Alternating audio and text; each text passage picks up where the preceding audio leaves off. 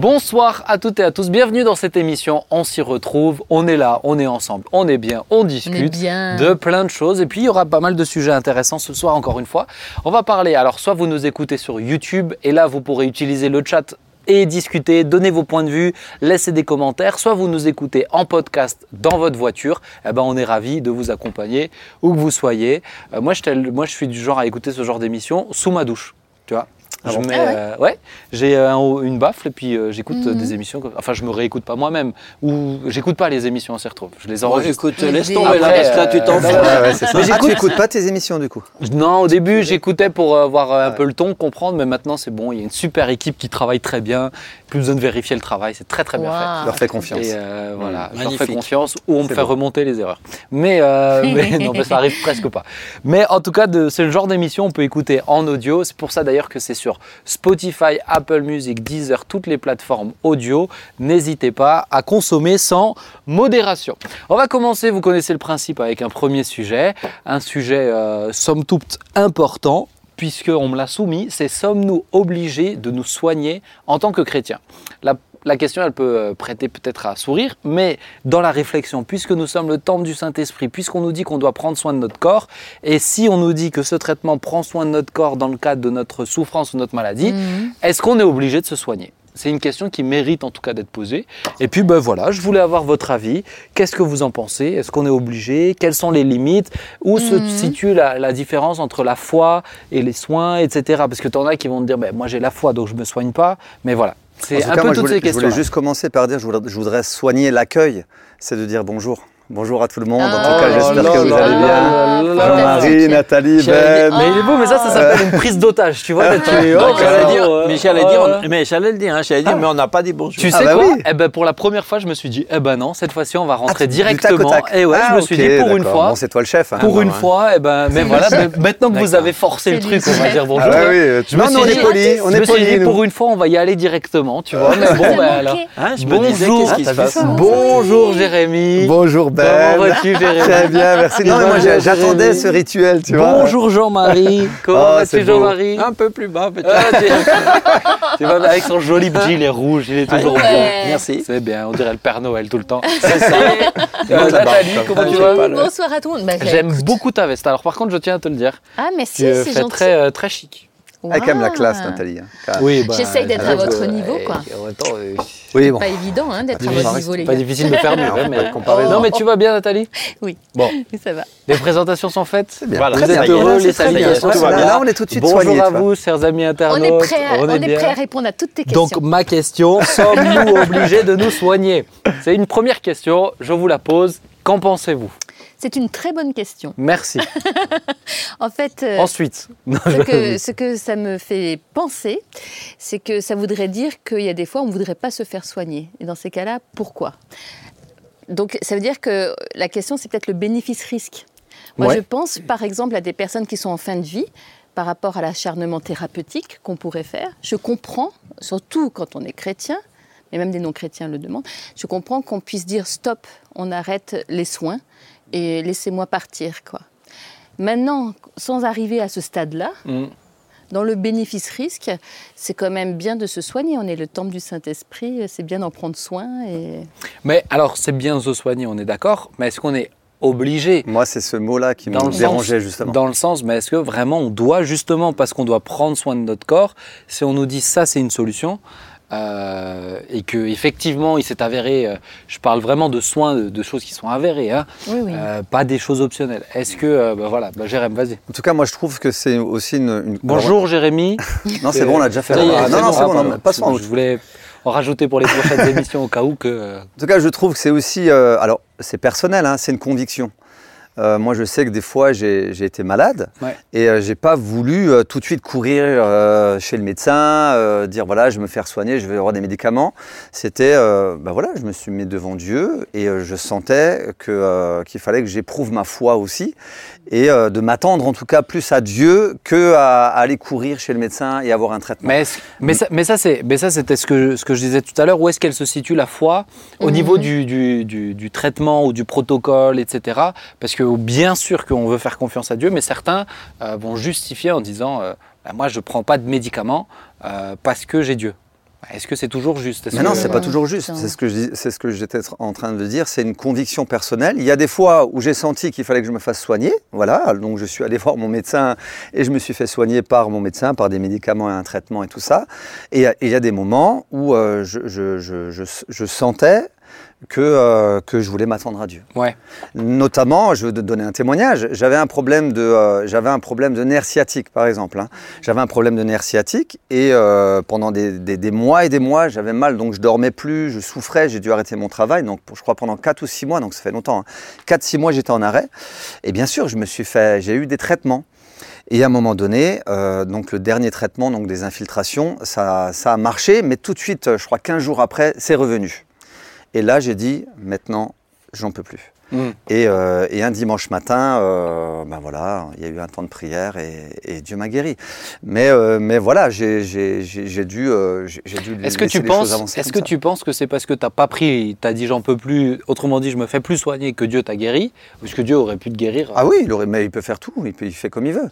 Mais je pense que... que Mais parce que raconter comme ça, on a l'impression que du coup, bah, c'est parce que tu as dit stop pour les traitements que ça a actionné euh, Non, mais je pense que je, reviens à cette conviction que j'avais sur le cœur, c'est que autant j'avais la- la- le, le désir de me faire soigner parce que Ouais. ben voilà, j'ai fait, ce qu'il fallait au niveau, au niveau du soin, mais à un moment donné, euh, dans mon cœur, je me suis dit maintenant, euh, je veux plus. Stop quoi, Voilà. basta. Donc, mais ça, c'est personnel. On ne peut pas forcer quelqu'un à vouloir ou pas vouloir. C'est chacun doit se sentir libre par rapport à ça. Juan, Maria Euh, moi, je dirais que euh, notre corps, euh, bibliquement, euh, bibliquement, on voit que notre corps ne nous appartient pas. Mhm. Hein, euh, Paul dit clairement, votre corps ne vous appartient pas, etc. En fait, on est, euh, on est un peu, euh, on est dans un corps qu'on appelle le nôtre par communauté de langage, mais, mais en fait, il nous est, il nous est prêté, quoi. C'est une location, ouais. Voilà, on est, on, on est, euh, ouais, gestionnaire. Oui. Donc si on, si on utilise quelque chose euh, qu'on nous, qu'on nous prête et qui est comme un, un- un outil de travail, on est, on est responsable de le, de le maintenir en bon état. Si on prête à quelqu'un une camionnette pour aller travailler, euh, il est censé en prendre soin euh, parce que c'est un outil, son outil de travail. Mhm. Donc euh, moi je ferai un petit peu la différence entre prendre soin de son corps et se faire soigner. Oui. Ouais. oui. Je pense que c'est pas tout à fait la C'est même pas tout à chose. fait la même chose. Je pense qu'on a une devant Dieu, je crois qu'on a une obligation de faire ce qu'on peut après, ouais, de faire ce qu'on peut pour euh, pour se garder en pour se En garder bonne en bon santé. Qui état. fonctionne bien. Voilà, voilà. Mais. Euh, mais on n'est pas obligé de, de suivre des soins médicaux dont on est peut-être quelquefois pour différentes raisons dont on n'est pas dont on n'est pas Convaincu dont on n'est pas persuadé, etc. Maintenant, je vais, Alors, je vais essayer de donner que- des, des- des exemples, hein, parce que voilà, on a tous euh, un Oui. point de vue, mais allez, disons à quelqu'un, il y a un cancer qui vient d'être détecté. Euh, le médecin lui dit, écoutez, euh, dans votre cas, il y a euh, 95% de chances que la chimio fonctionne et que, euh, et que vous êtes remis sur pied, etc. Maintenant, c'est vrai qu'il y aura des conséquences, il y aura chute de cheveux, des choses comme ça. Hein. Ouais. Euh, Quelqu'un qui a le Seigneur, euh, est-ce que dans un cas comme ça, il peut dire, ben, j'ai envie de dire, est-ce que c'est juste de dire, ben non, je refuse de me faire soigner malgré cette euh, garantie, toutes les preuves, toutes les. Enfin, vous voyez ce que je veux dire? Oui, moi- moi- Est-ce que moi- là, c'est pas, euh, c'est- c'est- est-ce que c'est, euh, je, je me fais un peu, j'aime pas cette expression dans le cadre de l'émission, l'avocat Oui. du diable, mais Oui. mais c'était c'est- voilà mais il faudrait peut-être inventer une autre expression mais est-ce que c'est pas est-ce que c'est juste devant Dieu de dire bah du coup non je refuse de passer par là? Moi, je pense que c'est possible de refuser des soins à n'importe quel oui. stade, même si, même si des fois cette, euh, ce refus des soins peut sembler euh, s'avérer euh, avoir des conséquences dramatiques. Mais ce qui m'intéresserait plus, c'est discuter avec la personne des, des- des motivations. euh. Mm. mais si maintenant elle te dit j'ai pas envie de perdre Oui. mes cheveux euh, Oui, ou alors ça- autrement dit j'ai pas envie de souffrir au travers de- du traitement j'ai pas Oui. envie de souffrir par la chimio ou des Ouais. choses comme ça Parce que des fois, il y a des refus qui peuvent être, euh, des fois, qui, ont- qui peuvent apparaître comme très spirituels et qui masquent seulement euh, une peur, euh, la peur de la médecine. euh. Tu as des gens qui ont peur de la médecine, des médicaments, des médecins Oui. et de la douleur. Oui, c'est vrai. Alors, euh, évidemment, et c'est pas facile, quoi. Mais, mais, là c'est pas, peut- pas un refus volontaire c'est un refus lié à une peur quoi Oui, Mais, mais là, les- le cas que je t'ai dit, quelqu'un qui dit non, je veux pas euh, souffrir de tout ce que tout ce qu'il en coûte de passer par une chimio. Ben, pour moi, c'est une, pour moi, c'est une, euh, c'est une, euh, ouais, c'est une décision, une conviction, mais qui doit être que, en tant que euh, chrétien et même simplement d'un point de vue moral, euh, si, je- si en quelque chose je prends le, le risque, hein, en mettant des guillemets, de partir plus vite, de mourir plus vite, euh, est-ce que c'est seulement ma décision? Est-ce que quel impact ça a sur mon entourage? Est-ce que je tiens compte du fait que, je, suivant l'âge que j'ai, les responsabilités que j'ai par rapport à des enfants, des petits-enfants, euh, et encore plus dans le cadre d'un- mariage, etc., est-ce que je peux me permettre de décider que moi, bah, moi, moi je préfère partir, mais euh, tant pis pour ceux qui souffrent si je pars, si je pars entre guillemets un peu plus tôt tu vois, je Mhm. pense qu'il y a aussi quand même des choses Ah comme ouais, ça qu'on peut pas... On peut pas juste dire euh, soi-même tout seul, bon, ben voilà, c'est moi, puis voilà, c'est tout. Mais est-ce que Dieu pourrait nous le reprocher? Ben, par définition, enfin, excusez-moi, je ne vais pas monopoliser. Non, non, mais. Non, mais bah si, non, par, ouais, vas-y, mais vas-y. si par définition on fait Vous quelque pouvez chose quitter le que. plateau, s'il vous plaît. Non, Vous on va boire un peu Ouais, on est, euh, très à l'écoute, vas-y. vous. Mm. Mais par définition, si on fait quelque chose dont les motivations sont pas bonnes, euh, par définition, elles sont pas bonnes devant qui? Devant Dieu. Mm. Ouais, Donc, c'est euh, si elles si elles sont pas bonnes, le Seigneur peut, peut nous dire, écoute, c'est pas C'est juste. c'est chez les. Alors, je veux pas dire de bêtises, mais c'est chez les témoins de Jéhovah où on refuse les transfusions Oui, Transfusion c'est ça, C'est ouais. les témoins, de- Oui. témoins de Jéhovah, mais ça, Oui, par oui. exemple, dans un cas comme celui-ci, euh, où bon, bah là, il y a une conviction euh, très personnelle, euh, bon, voilà, mais c'est un refus de soins, clairement, qui pourrait des fois être euh, salvateur. Oui. Oui, mais c'est une, conviction qui est théologique. Alors on peut ne pas être d'accord, et je ne suis pas d'accord avec leur, euh, le, le pourquoi ils sont arrivés à cette, à cette conclusion théologique. Mais à partir du moment Est-ce que tu où, peux peut-être juste l'expliquer en deux phrases, euh, par curiosité Je sais que sur des émissions comme ça, on se dit, tiens, mais pourquoi? Ah ben, c'est-à-dire que eux ils partent, euh, ils prennent au sens un peu littéral euh, l'expression que la vie, la vie est dans le sang, et qu'une transfusion sanguine c'est quelque part une, euh, Une échange- confusion, une confusion avec une, une identité qui voilà. Mm. Donc, euh, donc pour eux, c'est totalement euh, c'est- inacceptable. Donc, moi, je me dis, je ne suis pas d'accord avec leurs convictions, mais d'un autre côté, euh, d'un autre côté, d'un autre côté, c'est le, c'est leur, c'est leur leur conviction. choix. Ouais. Mais donc quelqu'un qui... euh, donc ok, moi j'essaie de dégrossir un petit peu la discussion. Euh, il y a de ceux qui vont refuser les soins par euh, une conviction, et c'est leur conviction propre. Maintenant, il faut qu'ils soient, faut qu'ils assument jusqu'au bout, y compris devant Dieu, cette conviction. Mhm. Il y en a qui vont refuser par, euh, par peur, voilà. Euh, D'autres qui peuvent refuser aussi par, euh, par, euh, pour pas avoir l'inconfort aussi du traitement, puisque souvent les traitements, il y a, les, y a effets secondaires, ouais. etc. Mais devant tout ça, il faut que bah, ils soient prêts à assumer jusqu'au bout euh, cette décision. ouais. Maintenant, il y a ceux qui vont refuser, et c'est un peu ce que tu disais, Jérém, euh, par, euh, par euh, je dirais, pour motif plus euh, spirituel ou. Alors, je vais le dire comme ça. la main de Dieu. Ouais, ce que je veux dire par là, Mhm. c'est que certains, euh, parce qu'ils ne veulent pas le traitement, ils disent Moi j'ai la foi. Et peut-être juste s'arrêter sur ça une seconde. Est-ce que c'est vraiment ça, avoir la foi? Euh, Ou est-ce que la foi, elle ne peut pas se produire au travers, dans le traitement aussi, etc. quoi. Et tu sais, ça me fait penser au verset, la Paul à Timothée qui lui demande de prendre un peu de vin. Ça Ouais. lui fera du bien pour son estomac. Mhm. Donc Ouais. Paul, il conseille ça à Timothée, quoi. Et ça, c'est un traitement, hein, finalement, qu'il lui conseille. hein. C'est de l'aubaine. Ouais. Au moment où elle a dit que- ça, ça C'est m'a pas à moins qu'il peut se transformer On va pas révéler les secrets de tournage. Euh. Donc, a fortiori, euh, euh, c'est pas moins spirituel euh, de se faire soigner, quoi. Ouais. Mais moi, moi, je me dis, quand euh, quand il y a un traitement qui nous est, qui nous est proposé pour une, une maladie, et quand on nous dit euh, ce, ce traitement peut à 90% euh, vous soigner, je veux dire, qui. euh, enfin, je trouve que c'est dommage de ne Mm. pas, de pas, de pas profiter de ce traitement et de ne pas accepter la solution qui nous est Mm. proposée. Maintenant, chacun est libre, comme le disait Jean-Marie, chacun est libre de faire ce qu'il veut. Mais euh, c'est pas parce qu'on refuse euh, qu'on on aura plus de foi que celui qui, euh, Ouais, qui, c'est ça. qui accepte. Mm. Euh, parce que notre foi, elle est en Dieu, euh, notre foi, elle est en celui qui est capable de toutes choses. Et euh, même si on prend un traitement, ben, on peut voir ben, autour de nous, il y a des fois des traitements qui ont fonctionné, des fois des traitements qui n'ont pas fonctionné. Parce que, Donc, euh, parce que on peut même parler de, de l'arrêt de traitement. Euh, moi, c'est Ouais. quelque chose auquel je suis Mhm. confronté très souvent dans le cadre de suivi que je fais sur des Mhm. troubles psy. Alors, à ceux qui veulent pas prendre de traitement, parce qu'en plus, là, c'est pas des traitements qui sont des, des médicaments qui guérissent, hein, c'est des régulateurs d'humeur. Le but de ces traitements, c'est souvent pour éviter de partir dans des extrêmes, arriver à une- un suicide ou voilà des choses comme ça. Mais il y a ceux aussi qui, une fois qu'ils expérimentent euh, une grâce particulière ou pendant un culte, ou disent maintenant, moi j'ai la foi, j'arrête mes traitements. Ce qui est très dangereux dans le cadre notamment des euh, tout ce qui est benzodiazépine, toutes Mhm. ces sortes de médicaments. On dit qu'il y a un risque sur deux de suicide derrière ça, un arrêt brutal comme ça. Euh, mais euh, moi je dis souvent, mais la foi, elle n'est pas là-dedans en fait. Mhm. Avoir la foi, c'est pas juste dire j'arrête mon traitement et donc je suis guéri. La foi, c'est, moi je leur explique souvent, mais continue ton traitement et va jusqu'au bout de la démarche Ouais. pour ensuite, la foi, elle dise, mais Dieu est tellement fort qu'il va incliner le cœur du médecin pour dire, effectivement, il a plus besoin de traitement. Oui. Moi, c'est ce qui, ce qui est arrivé chez moi. Ah Après, je ne veux pas en faire une règle, mais euh, la foi, elle ne réside pas dans le fait Mais de il y a traitement ou il n'y a pas de traitement. C'est vrai aussi pour euh, des diabétiques ou des gens comme ça qui, Ouais. peuvent prendre des risques considérables Totalement. en, en arrêtant, en arrêtant leur, leur traitement. Je connais l'histoire justement de quelqu'un qui, en partant en voyage, avait oublié ses traitements.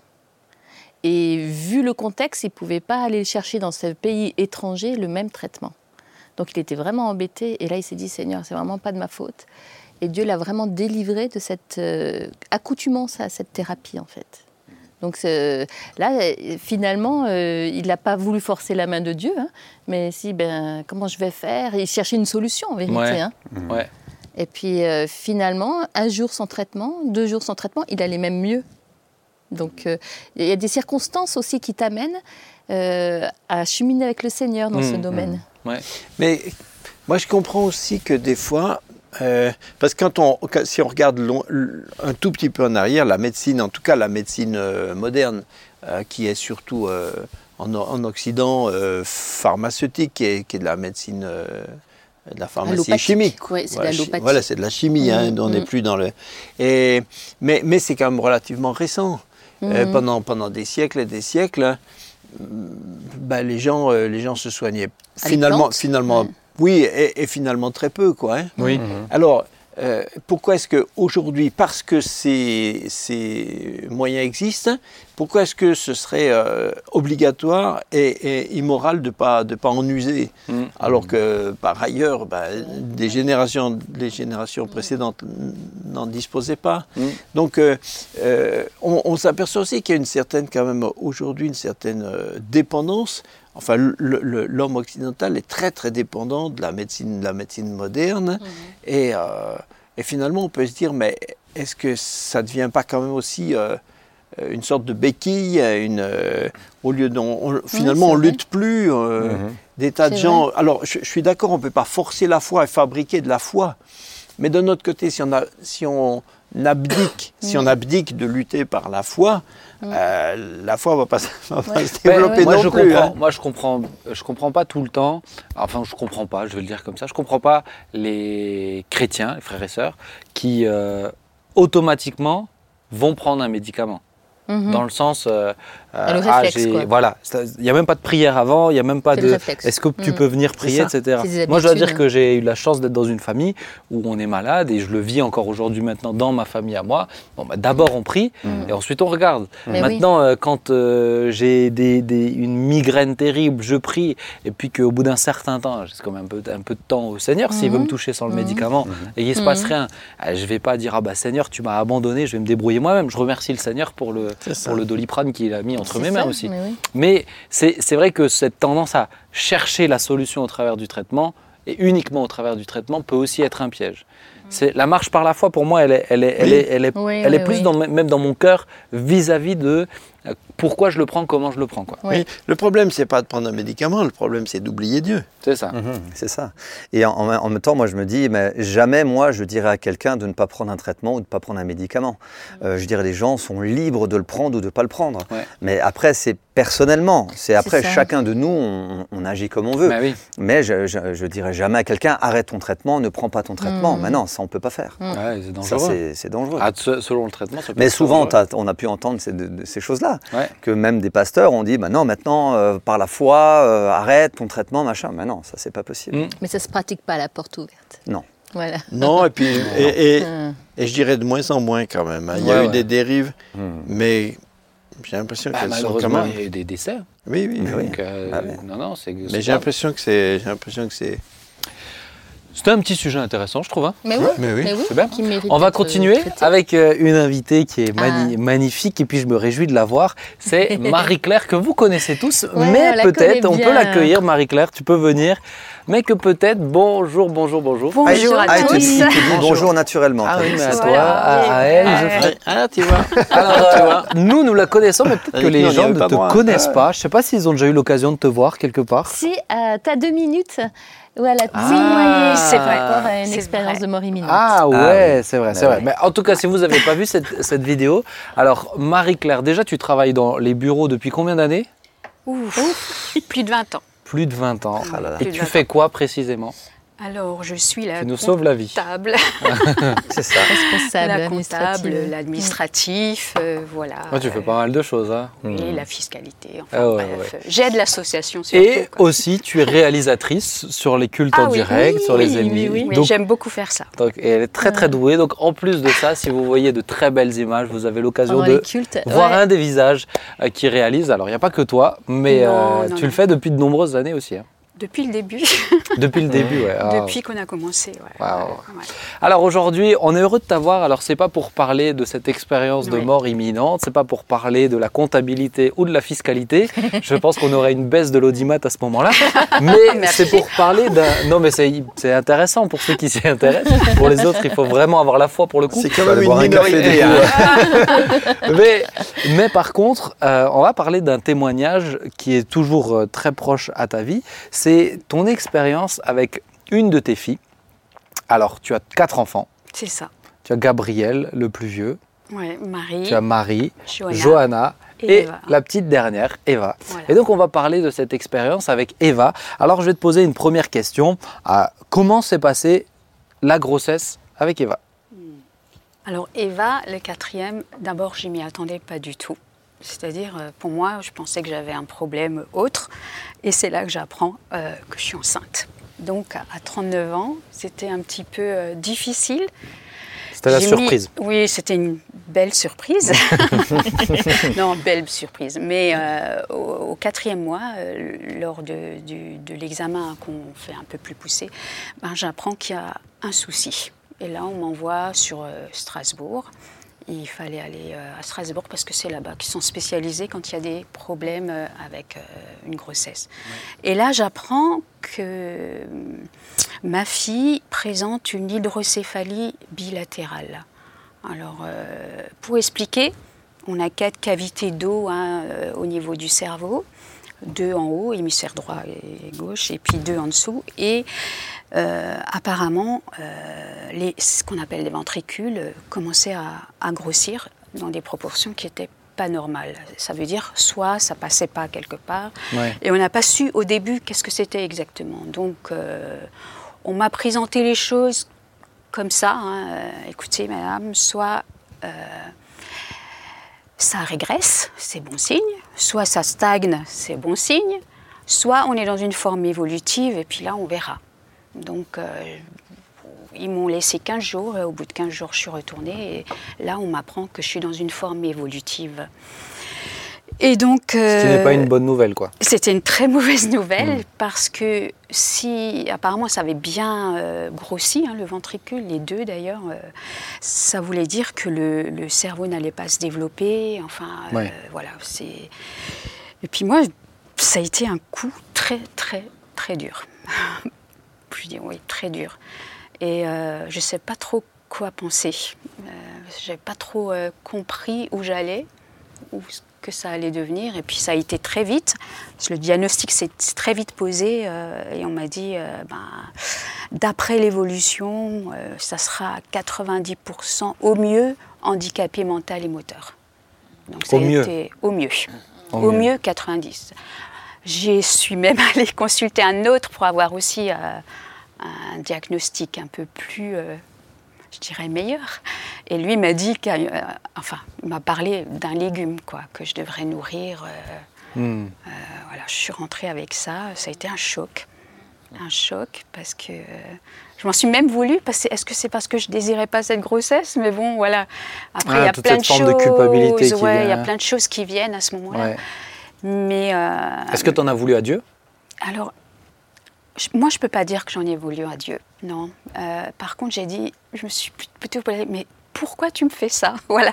Mhm. Ça, ça a été euh, ma première, euh, première question à Dieu. C'était pourquoi tu me fais ça? Ouais. C'est comme si moi, j'ai dit, mais j'ai rien fait. Ou euh, c'est, c'est- vous êtes, vous cherchez plein. Enfin, on a besoin de chercher une raison quand, Oui. quand il nous arrive Ouais. quelque chose comme ça. Bon, j'ai vite compris qu'il fallait pas Alors, est-ce s'attarder que je, là-dessus. je suppose que bah, tu, tu as vu euh, avec Francis, vous avez vu un pasteur, vous avez vu, vous en avez parlé? Ah oui, oui, j'en ai parlé, mais avec papa ou oui, j'en ai parlé avec ton père. Euh, ça a été, euh, ouais, c'était choc, mais je lui ai demandé de ne le dire à personne. Bah oui. Ouais.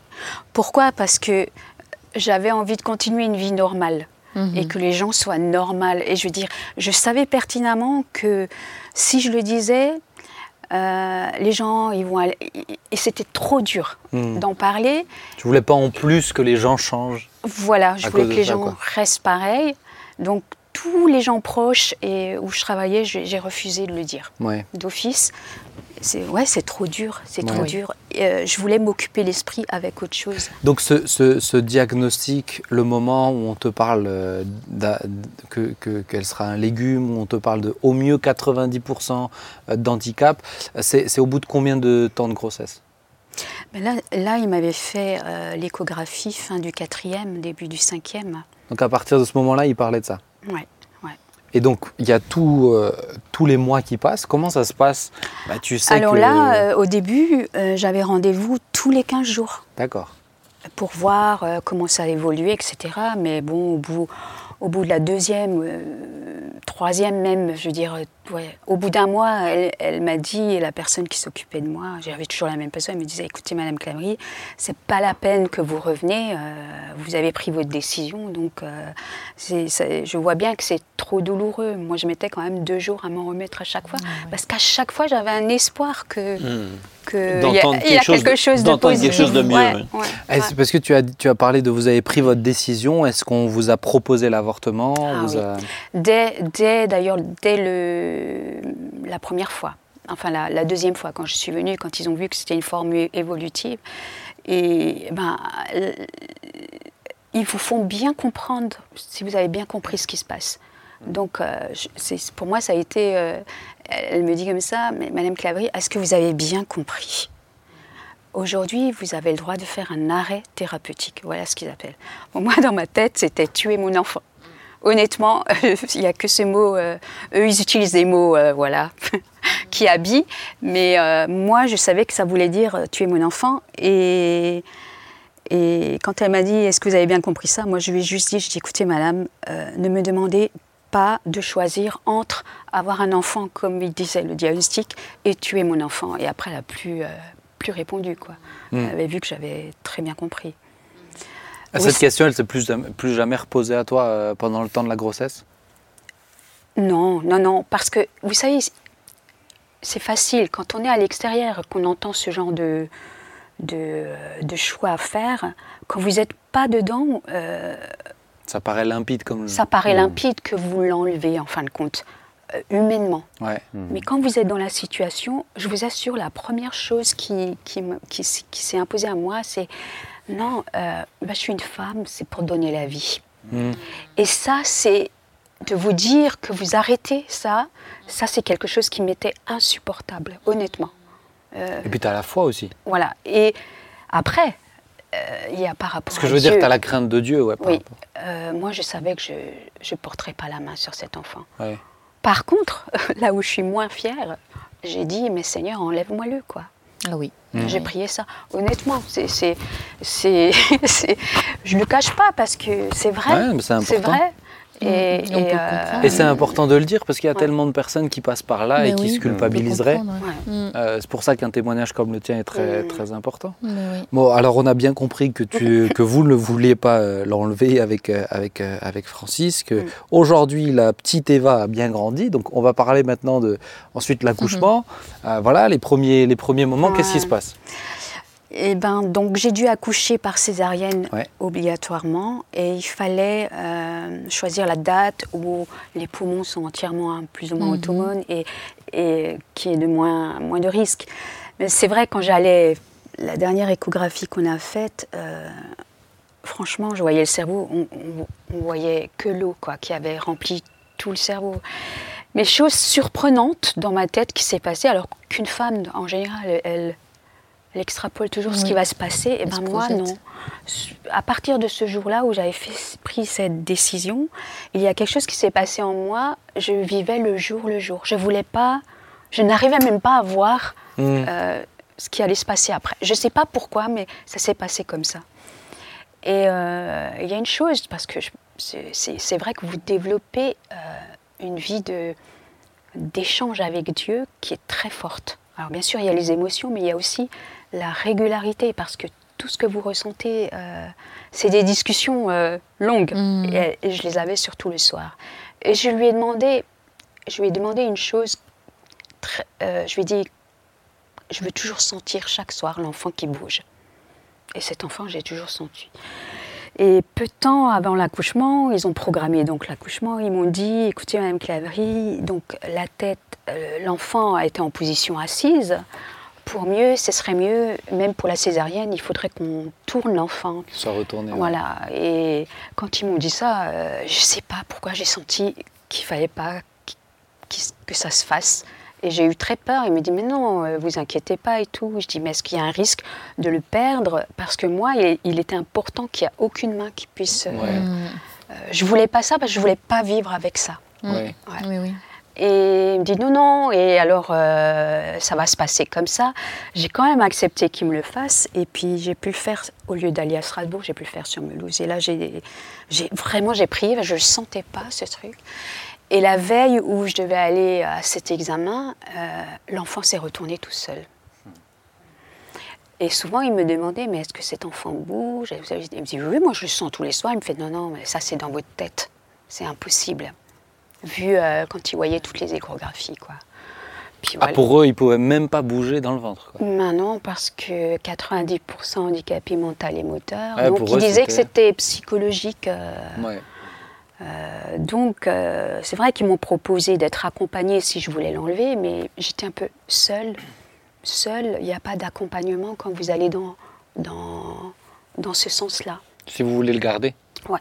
Ah, Ouais, je, je pense qu'ils n'y ont même pas pensé, mais euh, ça m'a un peu surpris parce que j'ai- pas eu d'aide et heureusement que j'avais certains frères et sœurs que je m'attendais pas du tout. Ouais. Parce que quand vous vivez quelque chose de difficile comme ça, euh, vous savez, avoir des gens qui viennent juste pour vous parler de ça, c'est- trop difficile. de toute façon, ils ouais. peuvent rien faire. Mais moi, j'ai eu des gens où d'un coup, ils se sont proposés écoute, viens, je te garde les enfants. Et. euh, ou le ménage, vous savez, ça enlève un poids. Ouais. Ça enlève un poids euh, sur Des petites choses parce que la, souffrance, la douleur, elle, elle Ouais. prend tout. Quoi. Donc l'accouchement, comment s'est passé l'accouchement? Eh ben, césarienne, j'ai assisté à l'accouchement quand même. Mm. Et euh, j'ai vu l'enfant, ça m'a paru, euh, elle avait l'air normale, mais bon, euh, j'ai dû attendre deux jours pour avoir des examens. euh, Ouais. Pour savoir. Parce que c'est vrai que j'avais eu un- une discussion avec le neurochirurgien où, avec mon mari, on avait décidé qu'on ne ferait pas d'acharnement thérapeutique Oui. si ça valait pas euh, la peine. Et ça, c'était un point, parce que si c'était pour... euh, je préférais que la nature se ce qu'on fasse. revient à ce qu'on Voilà. disait tout à l'heure. Oui, c'est le Donc, même euh, sujet. je crois même que ça avait soulagé le chirurgien. Ouais. Euh, je lui dis, mais non, au bout de deux jours, ils l'ont opéré, donc ils lui ont mis un drap hein, euh, Ouais. qui permet d'évacuer euh, l'eau, et après on a pu voir d'où était le problème. Donc il y avait une malformation qui empêchait, en fin de compte, entre le troisième et quatrième, euh, de, de- qui est l'écoulement euh, du liqui- liquide Ouais. céphalorachidien. Quoi. Donc à ma grande surprise, bah, pour moi, ça avait l'air d'un bébé normal, quoi, tout ce qu'il y a de plus normal. Mais bon, euh, vous, on a- vous avez toujours des gens autour qui vous disent Mais attendez, c'est pas parce que vous la voyez bouger Oui. qu'il n'y aura rien, puisque tout se situe dans le cerveau. Mais j'arrivais pas à voir les choses autrement. Mhm. Je veux dire, euh, on- Mm. voilà. Et donc, et donc ensuite, euh, ben voilà, est-ce qu'il s'est avéré qu'il se soit trompé? Parce qu'aujourd'hui, bon, Eva, je la, moi, Et je là, la connais. ouais. Elle n'est pas à 90% Ah bah tout, physique, euh, Pas du excuse-moi, tout, mais, euh, hein. Mais-. Vous savez, il y a eu des. Mais alors, c'est quoi son, Oui. c'est quoi son état? Qu'est-ce qu'elle est, que- Comment ça s'est passé du coup à- suite à l'opération? Euh, ben, Il s'est avéré que ils sont Bah, c'est vrai qu'à l'hôpital, j'ai eu la visite de beaucoup de médecins Ouais. ouais, qui m'ont questionné et voulaient voir quels étaient les parents qui osaient aller Jusqu'au euh, bout. ouais. jusqu'au bout. Et alors, bon, là, moi, je lui ai dit que moi, je croyais en Dieu et, et que, voilà, j'ai- j'ai- ils étaient surpris eux-mêmes. Et puis, je me rappelle d'une personne qui avait assisté le chirurgien et qui m'avait dit euh, Ouais, mais vous savez, euh, des fois, on voit des choses pendant l'échographie. Et à l'accouchement, il n'y est plus parce qu'il il- il paraîtrait que dans le liquide céphaleux, il y a des, il y a des choses qui réparent. Je sais pas. Mhm. Et des fois, on voit rien et il y a quelque chose à la naissance, quoi. Mhm.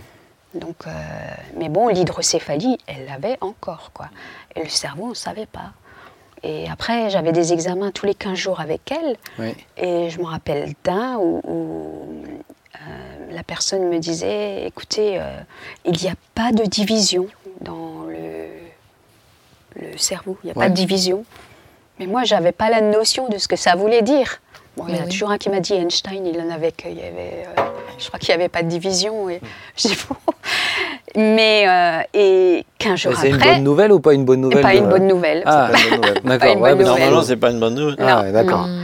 Et puis euh, voilà, moi je continue à prier. Et puis au bout de 15 jours, eh ben, écoutez, je crois qu'elle m'a gardé longtemps ce jour-là. Et puis la division est apparue. Mhm. Voilà, c'est d'un coup, euh, elle a commencé à marcher. Et puis euh, la personne qui s'occupait sur Mulhouse, elle me dit Non, mais elle marche, c'est pas possible. Voilà, je veux dire, c'est- c'est c'est allé que dans des, des- des choses Surprise en positives. surprise. Euh, Alors, bien sûr, euh, est apparu aussi les crises d'épilepsie. Euh, ça, c'était plus dur à gérer parce que on l'a vu euh, une fois, on, l'a- on était, on l'a vu, euh, on pensait que c'était la fin, quoi. Euh, Elle s'étouffait.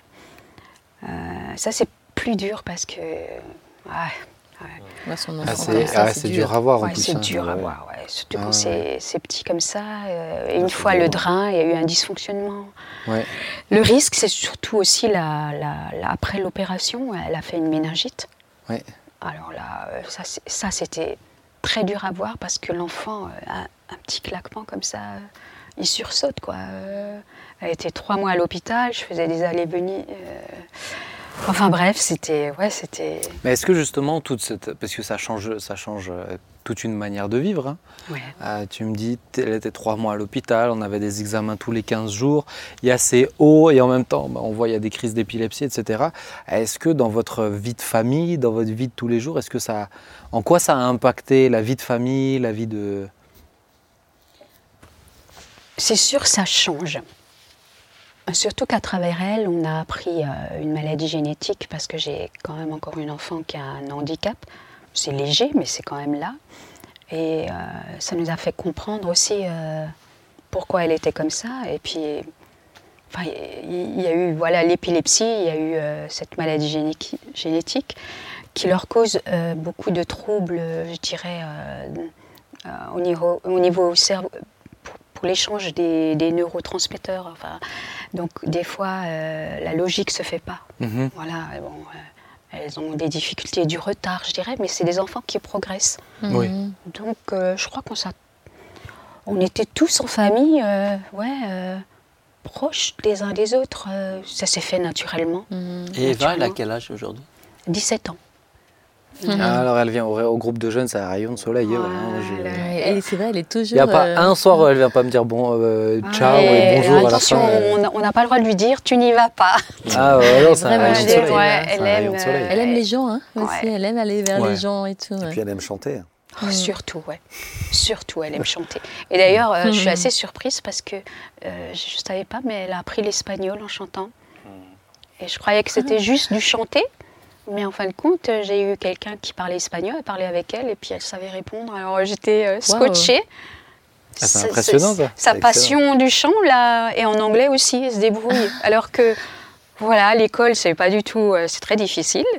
Mais bon, voilà, elle, elle avance à son rythme. J'ai pas tellement. euh, Est-ce que justement dans cette, dans cette croissance, je dirais, il y a eu des moments euh, plus difficiles que d'autres euh, Je ne parle pas forcément des, premiers, des premières semaines, des premiers mois, mais, mais dans toutes ces années, eu des moments plus difficiles que d'autres Alors, euh, ce qui- est difficile, c'est- c'est c'est plutôt euh, quand elle, elle poursuit son, son activité à l'extérieur. C'est les- c'est c'est l'école, c'est le médical. Ça, c'est beaucoup plus difficile parce que euh, il il y a des choses qui sont mises en place. On, on veut vous aider. Et ça, je, le- je le conçois. Je le conçois. Mais des fois, moi, j'ai pas du tout ce, ce même, euh, ce même ressenti. Et au début, je n'osais pas trop m'écouter. Et Ah puis, et, et- et avec Dieu, du coup, je discutais beaucoup. Je discutais beaucoup de, de- de ce qui me euh, tracassait par rapport à elle quand il me disait quelque chose. Et, et à un moment donné, j'ai dû faire le pas d'affirmer ce que je pensais réellement. Euh, et, et à partir de ce moment, moi, ça m'a fait mûrir euh, dans mon manque d'assurance en Prendre moi. confiance en toi, ouais, c'est Ouais. intéressant. En tant que maman, surtout. Ouais. Parce que avec euh, l'autre enfant qui a aussi un handicap, euh, j'étais jeune maman, on ne savait pas ce qu'elle avait. hein. maintenant, on a su à, à cause d'Eva. Et ben, je me suis, on m'a enlevé un peu cette autorité que je pouvais avoir, cette assurance. Tandis qu'avec Eva, On te fait suivre les trucs, c'est ça, ça, ça. Ouais, et on te oui, fait oui. suivre les. Mais ça, ouais. c'est classique. Hein. Souvent, les gens qui ont des enfants comme ça, euh, quand ils savent pas, ils, ils- On ils ont l'impression que c'est nous qui avons fait quelque chose sur l'enfant. C'est un peu. euh, on t'aide, mais on te met dans le, on te met dans les, dans les rails, dans les ça. rails que tu dois suivre. Et on enclenche le truc. Ouais, ouais, je- Est-ce que euh, ben, c'est intéressant parce qu'on voit que du coup ça t'a vraiment permis d'avoir plus confiance en toi dans ces, ces prises de position là aussi en tant que maman. Est-ce que euh, moi j'aurais envie de, de questionner, mais est-ce que dans votre euh, dans ta foi ça a changé des choses? De dire je suis allé jusqu'au bout malgré envers et contre tout et puis aujourd'hui on le vit comme ça mais est-ce que dans ta foi ça a fait évoluer des choses? Moi, j'ai relevé que, que déjà, même pendant tout, tout le temps de la grossesse, je n'avais pas compris pourquoi je ne voyais pas l'avenir. Parce que c'est- quelque chose qui... tu te projetais pas? Non. Chaque jour Ouais. suffisait sa peine. Ouais. quoi. parce que je voyais pas l'avenir tu es pas madame Irma je te rassure ça va on se pose Je vivais au jour le jour. Et, et même je- euh, quand, quand l'enfant s'était retourné, par exemple, tout ce- et quand, il- quand j'ai accouché, ils ont dû sectionner un peu plus haut. euh, en- et ça, si la tête avait été euh, en bas, parce qu'il faut savoir qu'après, c'est de nouveau retourné dans l'autre sens. ah oui, Ah ah ouais. Ouais. Ah bah, Et donc, bien, euh, ils ont pas- voilà, et c'était assez marrant. Et quand ils ont euh, euh, Ouvert. euh, coupé, heureusement que la tête n'était pas en bas, parce que du coup, elle a une cicatrice hein, sur la hanche. Ah ouais. Et si ça avait été la tête avec la pression, bah, ça aurait été un, un danger. Et, et- et moi, j'ai tout de suite mis des mots avec Dieu. Tu, parce que je savais que Dieu était là, tu vois, à ce moment-là. Ça m'a fait, un- ça m'a plus euh, conforté à écouter euh, euh, ce que je ressens, mais en évitant que ce soit mes émotions qui prennent Ouais. le dessus. Alors c'est vrai que moi j'évite quand j'entendais ou quelqu'un du médical qui suit euh, mes enfants me dire quelque chose, quand ça me déplaît sur le coup, bah, je dis rien. Si j'ai pas de, de, de réponse qui vient, viennent automatique, mais je prends beaucoup de recul avec ça pour pas me laisser envahir. Et, et après, je prie. Ouais, Et souvent, euh, bah, je me dis, mais même à chaque fois, je sais quoi faire. ouais. Et j'ai plus de doute. Et même si je me trompe, c'est- pas grave. Et, et est-ce que par rapport, euh, on a parlé, tu parlais un peu d'handicap ou voilà tout- toute la croissance aussi d'Eva, euh, au niveau du regard des gens, en tant que maman. Ah, ça, c'est le plus difficile. Est-ce que c'est pas, j'ai euh, je t'ai je demandé euh, quels sont les moments les plus, euh, Ouais, ça, c'est tu le me l'as pas abordé. Je me dis Là, que ça là doit être, franchement, si je dois, par rapport à Dieu, je crois que j'apprends à mourir au regard des autres. Ça, Mhm. ça, parce que des fois, c'est vrai qu'elles qu'elles avaient des attitudes qui, qui étaient mal perçues par, euh, par ceux qui pouvaient. euh, vous avez des, des, des- des regards, des- des- même des, des, conseils bien, sé- bien séants. C'est pas, c'est pas méchant, mais, Ah ouais. mais vous savez, au bout d'un moment, on, a, on en a marre de pouvoir expliquer Ah qu'est-ce oui. qu'elle a. ouais. alors, au début, j'étais assez sur la défensive, hein, c'est vrai. Et je, je mordais un petit peu, je crois. Mais euh, après, j'ai appris à, à- à voir aussi, à me mettre à leur place. Ouais. Ils peuvent pas toujours, et j'ai pas toujours à, à m'expliquer ou à. Mm, C'est ouais, justifié. oui. Voilà, j'ai- Mhm. j'ai j'ai pas toujours. Et maintenant, c'est quelque chose que j'arrive à, à gérer, alors qu'avant. euh, Mais c'est vrai que le regard des gens peut être lourd des fois. Oui. Quand on parle de, moi je l'ai déjà raconté, mais quand on parle d'handicap, moi je m'occupais de personnes âgées handicapées. J'oublierai jamais la fois où je suis rentré dans une piscine avec quelqu'un où pour le coup, bah, c'était évident hein, qu'il était, euh, qu'il était handicapé, euh, même, même avec, avec- dans sa tête aussi. Mais, euh, mais j'oublierai jamais le moment où j'ai constaté les gens quittaient, la, la piscine, quittaient la Ah le ouais. bassin. Ils nous ont laissés tout seuls dans le bassin. Ah Les ouais. gens ont quitté le bassin. hmm. J'oublierai jamais, jamais. Ça, c'est un truc. euh, moi, je suis pas son père. C'était un monsieur de 55 ans. Et j'avais, j'avais les nerfs. J'avais envie de les regarder. Vous êtes. euh, je trouvais ça Mm. indécent. Et ça, moi, je me dis en tant que maman. Bah, moi, c'était tu- plus. euh, euh, C'est-à-dire que c'est des enfants. dans- dans- dans- Il n'y a, pas seulement la problématique de l'hydrocéphalie, hein, c'est l'autre euh, l'autre problème. Euh, C'est-à-dire, c'est difficile de leur dire non parce que tout de suite, ça part dans des limites euh, Mm. Dans des stratosphères, ouais. colère. C'est c'est- jamais euh, tiède. C'est c'est- bon, avec l'âge, c'est quelque chose qui, qui, qui se réduit, où elles arrivent un peu mieux à, à gérer, mais euh, donc il, il- il- il- il faut. euh, moi, j'ai pris l'habitude de, de- de changer de sujet. Ouais. Et après, je revenais dessus pour lui en parler, que c'était pas bien, etc. Mais euh, c'est d'où là euh, certaines euh, réflexions. Mais à ta place, euh, je ferais ci, je ferais ça. Oui, tu l'élèves pas Ouais, bien, tu l'élèves pas bien, Oui, tu manques oui, d'autorité. c'est- mais c'est ouais, ouais. difficile. C'est ouais. difficile à Oui, entendre. Du coup, euh, nous, dans la famille, ça nous a fait tous mûrir. Du coup, Mm. quand je vois un petit enfant qui pique une colère, bah, bah, Oui. Ah ouais. moi, c'est quelque chose qui qui, qui va pas me, me, Te stresser. non, Bah oui. non, non, euh, parce que euh, on ne sait pas ce qu'il y a derrière. Moi, il y a, il y a cette semaine, j'étais avec mon petit dans un endroit, et puis euh, dans une cafette, et puis il y a un enfant mais qui a fait une colère, euh, mais c'est presque inhumain, tu vois, l'état dans lequel il était. Mais honnêtement, ça m'a pas. euh, je me suis dit, mais ça, ça se trouve, il a un problème et il Mhm. n'arrive pas à gérer ses. euh, Mhm. et c'est et, et il y a pas longtemps, j'ai entendu une histoire d'un en Angleterre qui m'a beaucoup touché. Une maman qui est une mère célibataire qui a son fils qui est autiste et, euh, et en fait il faisait une promenade qu'il fait très souvent et il aime trop cette promenade ce petit garçon, sauf arrivé au moment où il faut rentrer. Et là où il gère Ah, pas, euh, tu vois, trouble autistique, il gère pas, il se Mhm. met dans des états euh, pas possibles. Il y a des gens qui l'ont pas, qui sont passés avec des regards euh, vraiment désapprobateurs, certains ont même Mhm. marmonné. Et puis là, il y a un jogger qui est arrivé et qui voit cette dame et qui dit Ça va, madame, vous avez besoin d'aide? Et elle dit Non, mais il est autiste et il n'arrive pas à le gérer. Il dit Attendez, bah, je vais me coucher. Il était couché par terre en crise à l'extérieur. hein. Il dit bah, Attendez, je vais prendre un peu de temps, je vais me coucher avec lui. Et, Ouais. et ce jogger, il s'est couché par terre, il a commencé à regarder et en, en 10 secondes, le gamin était calmé, il s'est levé, ils ont rigolé, ils ont Ah marché ensemble, il lui a tenu la main et c'était fini. Wow. Et elle a dit, mais ça, ça m'a touché à, à tel point que tu vois la photo hein, du petit qui est, Mhm. du, du jogger. Ouais. Elle dit, mais j'ai jamais vu quelqu'un comme ça. Et lui, il s'est dit, il n'a pas été formé à ça. hein, il est pas, il s'est juste dit, bah, mince, je me suis dit, ça se trouve, elle n'arrive pas. à- Je me suis dit, bon, bah, le plus simple, Mhm. c'est de me coucher avec lui et de voir. euh, Et, euh, et ça a tout débloqué. Et ça, tu vois, pour moi, ah, j'aimerais que ça se Ça, c'est excellent. généralise. Ouais. Plus cette sensibilité à Ouais. dire, bon, Mais tu l'as dit tout à l'heure, tu t'es mis à la place aussi des autres qui, euh, qui te donnaient des bons conseils, enfin voilà, qui ont essayé de t'aider. Et tu tu t'es mis à leur place aussi en disant, mais voilà, ils n'ont pas conscience aussi de tout ce ça, qui se passe. ouais, Mm. c'est ça. Et je trouve que ça, c'est quand même une clé, même pour nous, euh, des fois, de se dire, euh, ok, des fois, on peut tous avoir un jugement sur quelqu'un, sur quelque chose, sur une C'est situation, ça, ouais. mais de se dire, au fait, si je suis dans leur, dans, dans Mm, leur situation, dans Oui, sa oui. situation, comment je vais réagir par rapport à ça? Mm. Moi, j'ai une tante qui est handicapée. Et quand on était petit, on allait euh, faire les courses au magasin. Donc, elle, elle fait des bruits, elle crie, euh, voilà.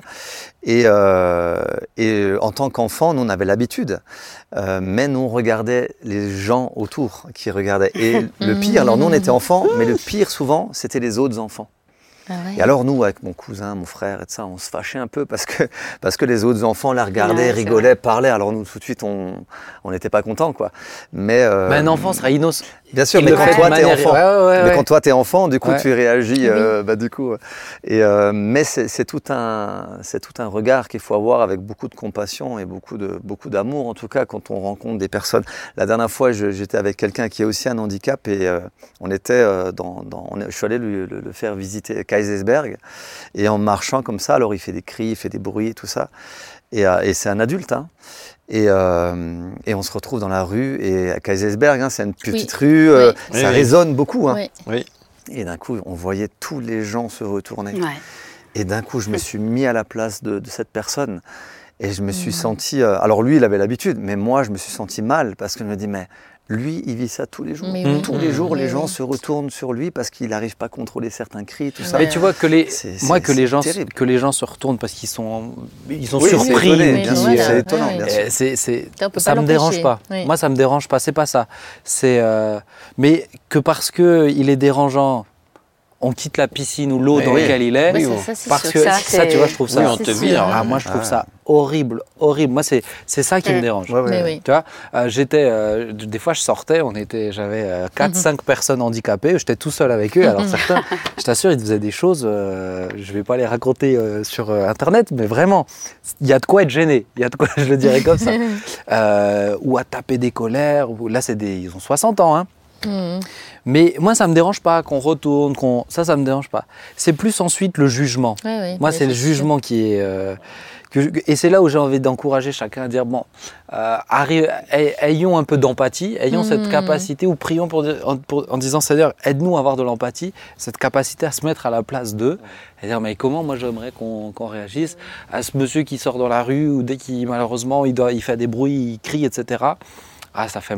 T'as pas envie ouais. que. on- Mais, mais on est vachement fragile. Hein, Non. Enfin, moi, je- moi, j'ai vu, il me semble qu'on est tous fragiles à, à l'image que, l'image que, que- à la défense de notre image quand on est avec quelqu'un qui est handicapé, tout ça. Mhm. J'avais un voisin qui était euh, au-dessus de chez nous, qui était des, des- des pauvres, voilà, des pauvres messieurs qui étaient vraiment, euh, enfin, bon, misérables. Bref, il y en a un qui est resté tout seul et qui était, qui était très handicapé, un vieux monsieur très handicapé. Et puis personne ne s'occupait de lui. Et, après, même il avait les. Et, un jour, je l'ai emmené chez le coiffeur parce que. Alors, je l'ai amené, chez le coiffeur et il ressemblait, ressemblait vraiment à, à SDF. Mais, et alors, pendant que, pendant que le, le- le gars lui coupait les cheveux, à un moment, il se retourne vers moi et me dit C'est votre frère?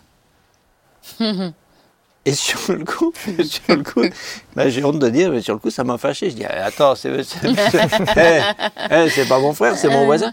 Et puis après, et après, ça m'a remis en cause. Je me suis dit, Mm. et si c'était ton Mm. frère Ouais, Et il pourrait pas être ton frère ouais. Euh, t'as- t'as- Si c'était ton frère, Ouais. t'aurais honte Là, juste- Non, ça m'a. Ça, Je rien que ce truc, je me suis dit, tiens, c'est. Mm. Je me, je me croyais. euh, je me croyais pas accessible à, à ça. Ben, je dit, bon, Mais le regard que les autres peuvent porter sur Ah oui. nous, qui. Ouais. euh, Ouais, Mais, ouais. ça, mais quand tu es face à ça, ça, honnêtement, quand tu es face à ça, ça te. Ah, ça te bouscule, travaille. hein. Moi, je dois Ah ouais. dire que de Ah, ça travailler dans ce milieu-là pendant trois ans Ouais. Ah et ça de bouscule. sortir toutes les semaines, bon, à un Ah moment ouais, donné, t'es- à un moment donné, t'en rigoles. hein. T'en rigoles, tu vois les gens Mais qui. Il y a un bon Mais film oui. qui sort là au cinéma, euh, alors je ne sais pas quand est-ce qu'il va sortir, mais il y a un bon film qui sort avec un- une personne handicapée qui est, euh, qui est philosophe, je crois, ou de métier. hein. Mais ils, ils sortent un, un super film et euh, l'autre jour j'écoutais son, son témoignage. Enfin, il... alors euh, bien sûr qu'on voit bien qu'il a un, un problème de handicap, mais très très intelligent, très très intéressant. Et euh, en tout cas, j'encourage tous ceux qui regardent l'émission à aller voir ce film parce que je... Mhm. Voilà, tu l'as bien qu'il- un bon film. qui J'essaie de voir. le- Ouais, mais j'ai pas le nom, pardon. mais- hein, mais, euh, Mais, euh, le huitième jour, qui est un film. ah, le huitième jour, J'allais dire, tu me l'enlevais de la bouche, Ah ouais. dire le huitième jour. Magnifique, magnifique. C'est des. j'ai jamais vu. euh, Ah ouais. Franchement, c'est des. Hmm. Et, et tu vois, moi je trouve intéressant, par exemple, là on parle de la trisomie. Euh, bah, le huitième jour, c'est à propos de la trisomie, hein, mais, mais euh, la trisomie, des fois, on va dire ah les pauvres, les... mais, euh, Mais en ils- fait, ils- euh, eux, ils sont ouais. plus Ils heureux sont que nous tous, hein, nous tous réunis. Mais même Pour qui aujourd'hui, on est triste en fait ouais. Mm. Pour, ceux- pour nous-mêmes oui. parce Ouais, qu'on ouais. doit être avec eux ou être parfait, quoi. Donc, C'est ça. euh, Mais aujourd'hui en. France, euh, des parents qui ont, entre guillemets, gardé un enfant trisomique, ils sont, ils sont, ils sont, ils sont condamnés. Ils- même des fois, on leur reproche d'avoir agi par égoïsme pour eux-mêmes. Enfin, c'est, c'est complètement 90% des enfants dépistés de trisomie. 90. Mais tu vois, même, et pour moi, c'est important de, l'envers. de, de- de mettre en valeur ton histoire, votre histoire, même Eva. Pourquoi? Parce que, parce que des témoignages comme ça, aujourd'hui, de moins en moins, on en aura. Oui. Puisque nous sommes dans une société euh, élitiste. Mm. On sélectionne on- et on Mm. définit qu'est-ce Ouais. qui est, Ouais. qu'est-ce qu'on peut laisser vivre. Est-ce que c'est bien de le laisser vivre Mm. ou pas? Mm. Et je pense que ça, c'est dangereux de construire une société comme ça, parce qu'on n'aura plus des rayons de soleil comme une Eva qui est euh, tous les samedis soirs, c'est un rayon de soleil. Je c'est vous assure, elle vient, elle, je peux avoir plein de gens qui sont là. hein. Non, elle, Elle vient, sera elle là. attendra. Elle attend, elle dit salut Ben, ça va. elle va juste me dire Ah, bonjour, ouais. ou me raconter deux trois petits trucs. Après, on prie ensemble aussi, elle va partager ses soucis. Mais mais euh, mais elle est, c'est un, c'est un bonheur. Mais des gens comme ça, on s'en Mm. prive. Mm. Si euh, au départ Mm. on se dira non. Mais moi, je dois dire par contre, je salue euh, la famille, Ah les oui. parents qui disent. Ouais. Oui, parce Coûte que même, coûte. hein. Le courage. Et pour moi, aujourd'hui, si tu n'as plus la foi, c'est très difficile de dire coûte que coûte, Ouais, je, le- je le, je le Ouais. maintiens. Alors, il y a, des- il y a l'instinct maternel. Il y a, Oui. euh, Oui. mais cette tentation de dire, Mais la on pression est tellement forte. Et la pression, Mm. honnêtement, moi, je la trouve de plus en plus forte. hein. Et que- Quel niveau Ouais. d'intelligence il faut pour, euh, pour être un, un- un- un disciple de Jésus, Mm. pour être un adorateur? Il n'y a, pas- il y a pas de niveau. Non. Non. Quand j'étais, quand j'étais il, y a, il y a longtemps à Saint-Laurent-du-Pont, une église dans, dans l'Isère, là, il y avait un, un- un- un jeune garçon, un petit garçon comme ça, qui était, qui était trisomique, mais qui adorait Dieu. Non, mais honnêtement, moi, des fois, je le regardais pendant les cultes, je le voyais adorer Dieu, mais, moi, mais, moi, mais il me faisait envie. Ah oui. Mm. C'est Non, mais il me faisait envie. Je disais, mais, mais, mais il, est, il, est, il est à Mais- fond dans l'adoration. C'est vrai, tu vois. parce que moi, Mais- j'a- j'avais peur pour mes filles par rapport à ça. Bah, je me suis dit, est-ce qu'elles vont comprendre? Parce que l'abstrait, c'est quelque chose de très difficile Oui. pour elles. Et je me dis, mais est-ce qu'elles vont comprendre euh, Mm. Dieu? Parce qu'on ne le voit pas, Dieu, tu vois. Et en fin de compte, elles m'ont toujours très étonnée de ce côté-là. Euh, si vous avez de les entendre prier, c'est touchant. Parce que c'est très simple, c'est Mm. c'est sincère. Et, et tu vois, moi j'ai toujours, moi je me suis, j'ai toujours dit, euh, Dieu nous demandera jamais des comptes sur des choses qu'on n'est pas en capacité oui. de gérer, de comprendre. Et pour moi, chaque personne qui est sur cette terre, euh, les comptes qu'elle aura à rendre devant Dieu, c'est en fonction de ce qu'il lui aura donné comme Ouais, moyen de pouvoir euh, gérer. euh, et et c'est ça qui est merveilleux, c'est que du coup, ils peuvent avoir une foi très très sincère. Et c'est la Ah même oui. chose avec quelqu'un qui est schizophrène. Mhm. Moi, tu vois un schizophrène, tu dis, mais comment ce gars ou Mm. cette personne, euh, alors ça dépend de la schizophrénie hein, Mm. ou de la profondeur ou de, du degré, mais, mais comment euh, quelqu'un comme ça peut aimer sincèrement Jésus parce que parce qu'il part dans des délires, c'est des planètes, c'est Mhm. des stratosphères, mais mais il y a la sincérité qui est là. Au-delà de tout ça, il y a Mm. et c'est ça qui est important. Mm. Mm. Et c'est pour ça où je dis, mais c'est c'est c'est ça ce qui est beau, je trouve, dans, dans l'humanité. Du coup, Mm. c'est il y a tellement de différences et que c'est enrichissant. Tu vois euh, ce petit garçon, tu te dis, mais il faut que je lui ressemble à lui, en fait, dans l'adoration. Mm. C'est là où il te donne des Eh leçons. oui. Tu vois une Eva aussi simple, aussi souriante. Ah, ça fait trop plaisir. hein. Moi, Vraiment. Il faut dire que j'ai un mari qui est très blagueur. Et Ah, il, je trouve, il je détend. trouve franchement ça, Dans, dans la famille, quand elle faisait des... Quand elles avaient des moments où... Parce que avec elle, c'est pas tiède, ça n'existe pas. C'est froid ou c'est chaud. Mm. Pareil pour les personnes où elle les aime elle les aime pas. hein, vous le savez tout de suite. Ah oui, oui. C'est... c'est- Moi, je suis dans le bon camp. c'est- oui, Moi aussi, je suis dans le bon camp. c'est vrai, c'est vrai. Mais je veux dire, je trouve que c'est c'est beau parce que euh, elles ont quelque chose. euh, le fait d'avoir un mari qui est humour, qui, qui, qui- Qui a de l'humour. ça a toujours détendu Ça l'atmosphère. relativise vraiment Ouais. le truc. Et, et- et, euh, heureusement qu'il était là parce que moi je Mm. trouve pas. D'où l'importance Ouais, d'avoir. euh, Ça euh, fait un sacré équilibre. Ah ouais, d'où l'importance ouais. du couple à ce moment-là. euh, euh, C'est vrai qu'on rigole bien tous ensemble. Ah, bon, ben, c'est une famille ensemble. de, c'est une famille drôle. hein, Vous êtes une famille drôle. Ouais, Oui, ouais, et puis les deux premiers, ils ont une bonne couche aussi. Hein Ouais, Hein ils savent de qui De-. Ah, De ouais, rigolade. mais c'est- Mais important, hein, mine de rien. Non, euh, et puis ils sont. euh, je trouve. On est, on est solidaires les uns des Mm. autres. Euh, mais, tu- mais tu vois, l'humour dans le handicap, c'est très hyper important. important. Ouais. C'est Ouais. très très important. Ouais. Et tu vas passer, euh, moi je faisais des blagues aux personnes âgées, mais elles en rigolaient. Hein. Mm. Mais tu passes euh, pour les gens qui n'ont pas l'habitude de côtoyer tout ça, Mm. ils vont prendre, ils vont croire que tu es un monstre Mhm. parce que, mais en Oui, même oui. temps, c'est en fait, essentiel pour elles. Essentiel, ouais. Et elles en rient. Et puis, euh, et, et puis euh, Ouais, c'est leur vrai. mode de communication, tu vois. Euh. Donc euh, ça c'est vraiment, ça, c'est vraiment important. Chers amis, est-ce que vous aviez envie de rajouter quelque chose? Bah, je pensais, mais tu as répondu finalement aux frères et sœurs, qui, les deux aînés justement, parce que souvent la maman se focalise sur l'enfant qui va le moins bien, Ouais. et parfois il y a peut-être un sentiment d'abandon. Il y a eu, il y a eu. Je pense. hein. Il y a eu, mais euh, le- l'enfant, il sait quand même. Mm. Et, et, euh, et par moments, euh, je pense que j'ai dû faire attention aussi à Voilà, ça. c'est ça. hein, Peut-être des fois un peu tard, mais je veux dire. Et après, avec le temps, les choses se, Mm. se pérennisent. Je veux, je mais c'est sûr.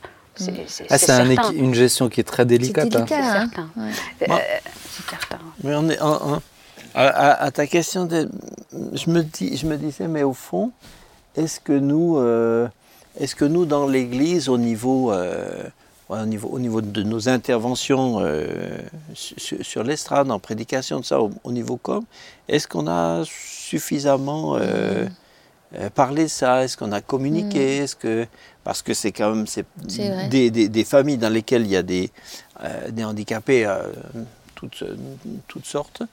Il y en a quand même, il y en a quand oui. même beaucoup. Mm. Alors, est-ce qu'on s'est suffisamment euh, intéressé? Est-ce qu'on a donné aux gens des pistes, des, des pistes, des réflexions euh, com- Comment le comprendre Comment, euh, comment, comment agir Comment réagir Comment soutenir Etc. Tout d'un coup, c'est c'est maintenant, là, je me dis, bon, Ouais, c'est je juste. Ouais, je vrai. sais pas. Ouais, Finalement, je me reste dis, sur le, le sujet sur le l'humour, projet. l'humour Peut-être dans que- le handicap. Bah, Mais je pense qu'on va. le, le- le handicap tout, Ah tout ouais, court, c'est pas forcément que rigolo. rigolo. Non, mais c'est hein. non, non, mais c'est vrai, mais mais, c'est euh, mais c'est euh, pas, je me suis me dit, peut-être tiens, sens- sensibiliser. peut-être ouais. que C'est peut-être intéressant. qu'on a un peu un petit. Ouais. Bon, bah, chers amis, vous avez compris quel sera le sujet euh, de la prochaine prédication de Jean-Marie. Mais c'est intéressant, c'est vrai.